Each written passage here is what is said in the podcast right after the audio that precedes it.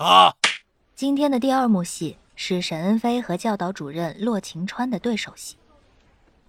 剧组拍戏和一般人的印象中不同，并不会按照顺序一幕一幕的拍，而是根据场地、人员、档期等实际情况来回穿插着拍。经常也会发生先拍结尾再拍开头的情况，也可能会因为出现演员档期的问题，抢先拍完该演员的所有戏份。这就要求演员对自己的情绪有极强的控制力，因为很有可能前一幕是悲痛欲绝的生死离别，后一幕又和本来是仇人的角色把酒言欢。但是沈恩飞并不是这个原因，这还只是他拍的第一幕戏。呃呃，没什么，没什么，没什么。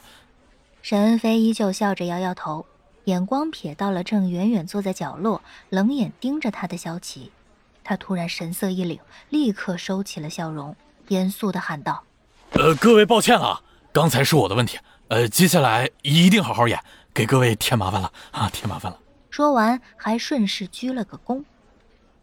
楚归一脸不敢相信的表情，跳着拍了拍沈恩飞的脑袋。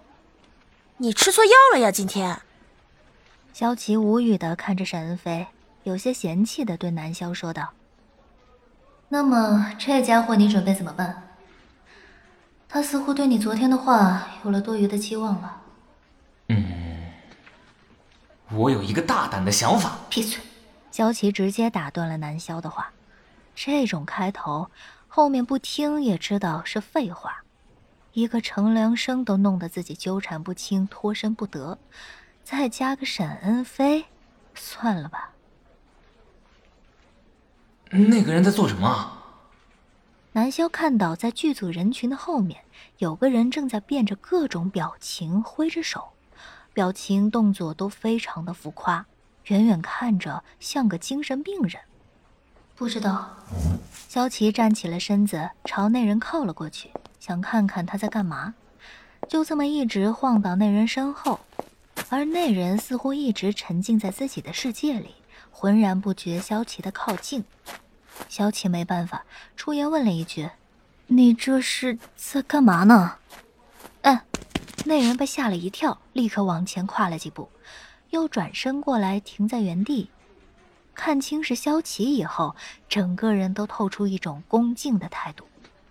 女主角，你好，不不不不不对，您好。萧琪一愣，女主角这种称呼倒是第一次被人在片场这么直接叫着。呃，你这是在做什么？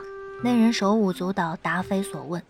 我一直在各个剧组当临时演员，这是第一次碰到您这么大名气的演员啊，有点紧张，不好意思啊。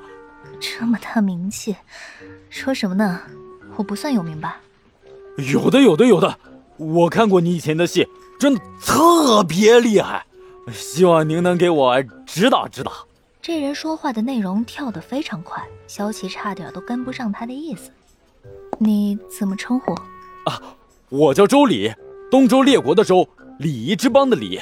哎，你喜欢历史吗？周文王、周武王的那个时期可棒了，我跟你说啊！停停停！抱歉抱歉，我这个人啊，一激动就停不下来。重点不是停不下来吧，而是别人根本跟不上你的话题节奏啊！南萧默默吐槽道：“哎，前辈，您能帮我看看我接下来要上的戏吗？这是第一次有我个人单独的镜头，我有点激动。”周礼鞠了一躬。态度格外的诚恳，萧琪觉得这人还有点意思，也是点点头。嗯，你的戏是在哪场？我先说一下我的这个角色人物定位哈。首先呢，我是来自山区贫苦人家的独生子，从小没见过大城市的风光。去年在高考中啊，终于考上了这所大学的金融系。光着脚丫子来到这所大学之后呢，衣服还是远方亲戚送来的。来到这个学校以后。我只想着好好读书，将来找份好工作，然后将父母带出村子，去到大城市好好享福。但是来到这个学校以后呢，却被城市的荣华迷了双眼，各种各样的诱惑就伴在我的周围，完全没有办法认真静下心来读书。可能还遇到了一个美丽漂亮的女生，但碍于自己的出身所带来的自卑感，就只敢远远的观望着，却始终不敢去表白。心思不在学习上，以后成绩就跟着下降了，随之而来的就是对父母辛苦血汗钱的愧疚。